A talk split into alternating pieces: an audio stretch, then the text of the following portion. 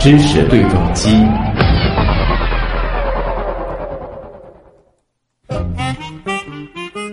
今天的知识对撞机呢，继续咱们的狗年讲狗系列啊。昨天的节目当中呢，我们是从生物学的角度讲的，从古至今狗这一类物种的生活都发生过哪些变化，以及它们的近亲都是谁。今天呢，我们要把脑洞开的大一些啊，咱们抬头仰望星空啊，看看天上的那些狗。我们知道，今年是农历戊戌年，而戊啊，在戌呢，在十二地支当中代表的就是狗，所以呢，今年也叫狗年。那么就在不久之前，我们也是经历了罕见的天象，那就是这个所谓的超级蓝血月啊。月全食在古代呢，很多人知道都叫天狗吃月亮，对吧？包括日全食也叫天狗吃太阳。除此之外，在天空当中还有哪些和狗有关的元素呢？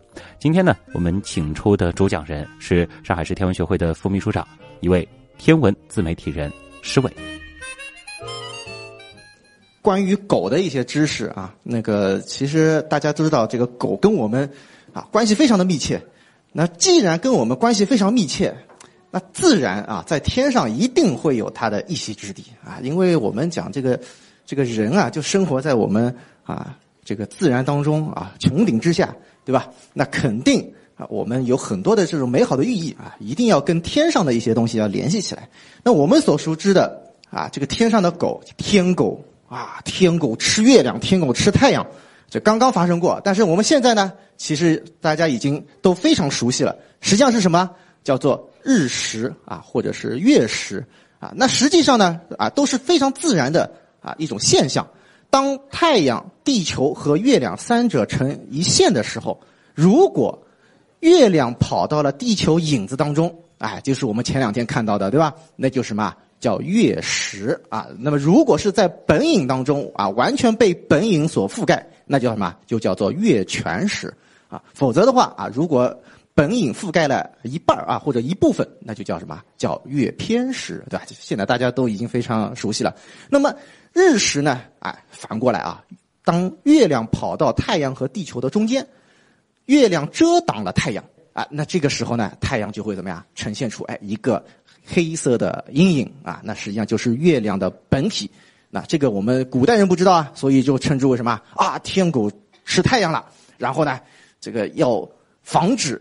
这个太阳被天狗吃了啊，这个它不吐出来，对吧？那怎么办？敲锣打鼓，哐哐哐哐哐啊，要把这个天狗给吓跑，是不是？哎，这个是我们所熟悉的啊，这个我就不多说了。那么，我们来探讨一下这个天上啊，到底有多少狗？首先，我们讲到天上的那个啊啊，可能大家比较熟悉的就是星座，是吧？啊，你是哪个座？你是哪个座？啊，有狗狗座吗？啊，没有啊，这个十二星座，我们通常所说你是哪个星座，我是哪个星座，那是指什么？十二星座。很遗憾，十二星座当中是没有关于狗啊，或者说是跟狗非常接近的这个星座。但是呢，哎，我们知道，天上实际上不止十二个星座啊，总共有多少个？有八十八个星座啊，非常多。那八十八个星座当中，那就有狗了啊，而且不少。那首先呢，就给大家罗列出这么几个，这三个是名字当中直接带狗的：大犬、小犬。猎犬，那么大家先看到这样一个大犬座当中，我们可以分辨得出这个狗啊，哎，它有头有身子啊，有腿有尾巴啊，好像比较的完整。尤其是其中有一颗非常明亮的星，啊，这颗星在中国叫天狼星啊，注意啊，这是中国的名字，叫天狼星。但有的时候我们是把大犬和天狼总是把它放在一起讲啊，大犬做的天狼星。这实际上说实话，这个啊，这个把中国和西方的这个文化给它串起来讲啊，我个人觉得这个呢，我们还是有必要来给它啊区别来对待，好吧？我们先讲西方的这颗星天狼星啊，大家看这个拉丁文啊叫 Sirius，那么它其实在古埃及。啊，实际上对他来讲是非常非常的重要的一颗星，因为什么？它是全天最亮的一颗恒星啊，当然除太阳以外了，是吧？那么古代人啊，就很早就关注到这颗星，哎，非常的奇特，非常亮，同时也注意到，当这颗星和太阳一同升起的时候，什么叫一同升起呢？哎，就是跟太阳一前一后挨得很近的时候，这个时候往往是什么？天非常热的时候，啊，天非常热的时候，而且古埃及嘛，靠着尼罗河，是不是就会发现，哎，这个时候尼罗河就是什么会泛滥，就会成灾。那么这颗星之后呢，就会躲到太阳的光芒当中去，大概有七十二天是看不到它的，啊，那这段时间就是非常热的时候。所以说呢，这颗星在古代啊，就给它了一个名字啊，就是我们讲的叫啊，叫做索普戴特啊，这是埃及啊，就把它叫做索普代特。那希腊语里面呢，就叫做索蒂斯。那它的意思是什么呢？是指燃烧或者是炎热啊，这个意思就是跟我们讲什么天狼这个一点关系都没有。但是，就是因为哎，这个星座很形象啊，那么就给它叫一个名字叫大犬。那么大犬座当中那颗非常明亮的星，那叫什么呢？那就叫做狗星啊，或者叫犬星啊，这个很好理解啊，这样有这样的一种关系，就是因为这颗星啊非常的重要。古埃及就是根据这颗星编制了一套历法，这就是我们现在所使用的公历，也就是阳历的前身，啊，就是我们讲最早的太阳历，这个古埃及人来制定的。那么这一段时间，就是这颗星和太阳同生同落不可见的这段日子，叫什么呢？叫做 Dog Days，这就是我们讲的这个大犬座和天狼星。那么同时，哎，我们再看，实际上呢，这个星座啊，在后来的。希腊神话当中呢，又给它丰富了。来，大家啊，注意一下，他们离猎户座不太远。猎户座大家可能都比较熟悉啊。大犬座在猎户座的这个东南角方向上啊。然后呢，在它不远的地方呢，有一个小犬座。小犬座的亮星不多啊，你大概只能看到两颗星这个样子。那么，希腊神话当中呢，这个猎户嘛，奥利温啊，呃，奥利温不小心啊，被那个阿波罗。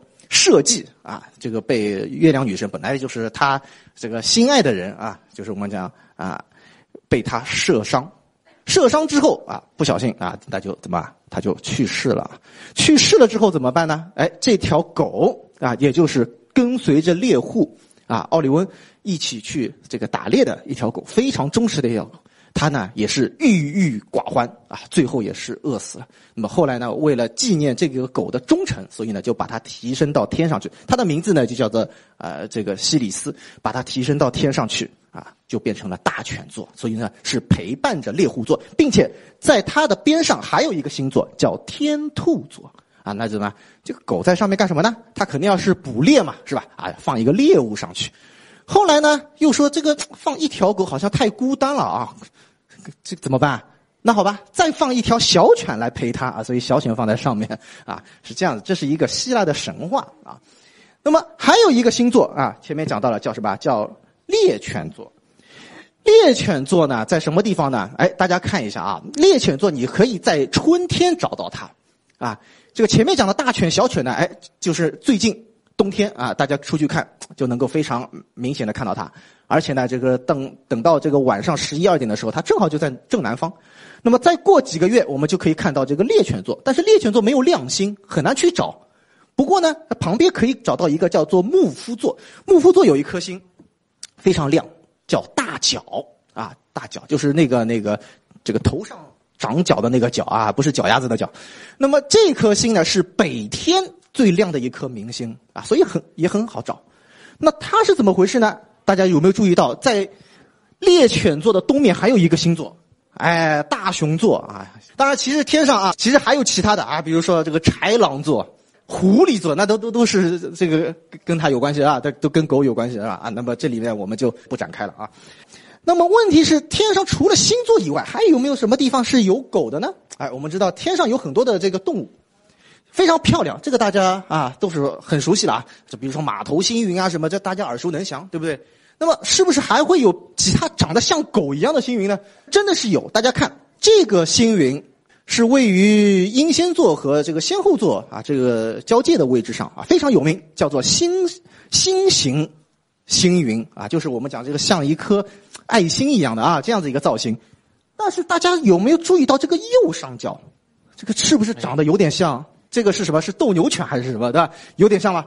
哎，就长成这个样子。那么这个呢，我们也啊，这个姑且啊，把它看作成一个像狗狗一样的啊这样一个星云。那么这种星云，大家看这个红颜色的啊，实际上这里面就是富含着氢，啊，富含着氢。那实际上都是我们能够形成新的恒星的一些非常重要的原料啊。所以说星云的话呢，都孕育着啊新的生命啊，打引号的生命。这意思是指这个新的恒星可能诞生的地方。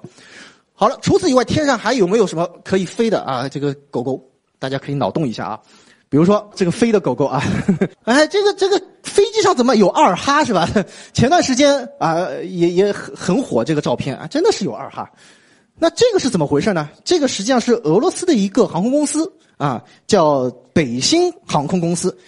它呢是一个就位于西伯利亚啊，这个非常遥远。它呢，中国境内它是有一些这个啊包机，比如说连三亚它也飞。这它它为什么会把这个二哈放在飞机上呢？实际上就是什么二，就我们讲这个就是有啊世界大学生冬季运动会啊会在这个俄罗斯啊进行，所以说它的这个动物的啊就是取了一个动物作为一个吉祥物，就是这个狗狗。其实这个狗狗啊大有来头。他的名字叫什么呢？叫莱卡。莱卡是谁呢？其实他是非常著名的航天员，啊，非常著名的航天员，就是我们讲第一个进入太空的生物。哇，这个不得了，啊，他比人还早。那当然，我们都知道进入太空是非常危险的一件事情，要把人送上前啊，送上送上这个太空，那必须要做一些这个测试啊，怎么办？那就先放一个，就是比较容易去啊测量啊，包括去去观察，对吧？这个很重要。那么怎么样？选了狗啊，就选了狗。当时苏联挑选了十条流浪犬，啊，挑了十条流浪犬。为什么挑流浪犬呢？这其实也是有科学讲究的，不是说这个随便马路上去找。因为流浪犬它能够在那种啊非常极端的啊，这个不叫极端，就非常恶劣的这个环境下能够去生存，表示什么？它的生存能力很强，啊，有很足的社会经验，能够适应一些比较恶劣的环境啊，这很重要啊，吃苦耐劳啊，能够这个，而且身体这个也是比较的这个精悍的那种啊，所以这个非常重要。大家可以想象一下啊，让狗去适应太空也很困难，所以这十条狗狗。也是经过了非常严格的训练，那最后精挑细选挑出了莱卡作为啊上天的这个航天员，把它放到了这样一个定制的座舱当中，给它备上了这个食物，最后呢是坐着苏联的飞船升到天天上去了啊，那个是一九五七年的事情。那么最后他的这个结局呢，当然也是很怎么说呢，有点可怜，有点悲壮。为什么？我们都知道他没办法回来啊。所以他一定是会牺牲的。所以当时送他的时候，很多的这个科学家啊，也是流下了非常啊不舍的眼泪啊。的确是这样。在他之前有过狗是进到了我们讲叫做亚轨道空间，就是一百公里以内的这个空间啊回来。那他呢是的确是没有回来。而且最近披露出来的这个消息说什么呢？说他上去之后啊，可能就原本是说大概可以活八天，但其实后来这个。就是几十个小时之后他就去世了，为什么呢？说可能是由于这个一个是高温，因为它这个密封舱啊，可能某些方面做的不是很好，太阳照了之后，说它的这个舱内的温度是高达四十多度。另外的话呢，这个说他心跳非常快，是他平时这个训练过程当中这个心跳的三倍。说白了，他可能是被吓死的这样的一种情况。但是不管怎么样，这个狗是。太空先驱，所以说呢，有很多的这个纪念啊纪念章，还有呃专门给他立了这个啊塑像，对吧？来纪念这样一条狗。当然，后来这个苏联人还派了其他的狗上天啊，是完成啊回来了。那实际上除除了苏联以外，中国也做过类似的实验啊，这个可能大家并不是太熟悉。在一九六六年的时候啊，有两只狗啊，叫小豹和珊珊。啊，他们是啊，也是被送上天啊，但是并没有进入太空，是亚轨道啊，成功的返回。那个这个是当时还做了那个呃纪录片啊，电视里面啊这个看到的这样子一个景象吧。除此以外，天上的狗狗还跑得很远，远在火星有一条狗啊，当然这个是打引号的啊，不是真的狗，它的名字带狗啊，叫猎兔犬二号。那当然，这个猎兔犬二号最后是留在了火星上，但是它的这个结局也是很悲哀，因为什么呢？因为没有成功。这是在二零零三年的时候啊，这个当时欧洲啊放了一条啊这个狗啊放到了火星快车上面去。当时其实是很仓促的一个决定啊，说是要放一个啊探测器到火星上面去，但是他们并没有经过非常周密详细的一个啊设计，因为是后面加上去的啊，有很多设计是不到位的。比如说，远在火星没办法进行一个这个人工的操控，只能是自动的。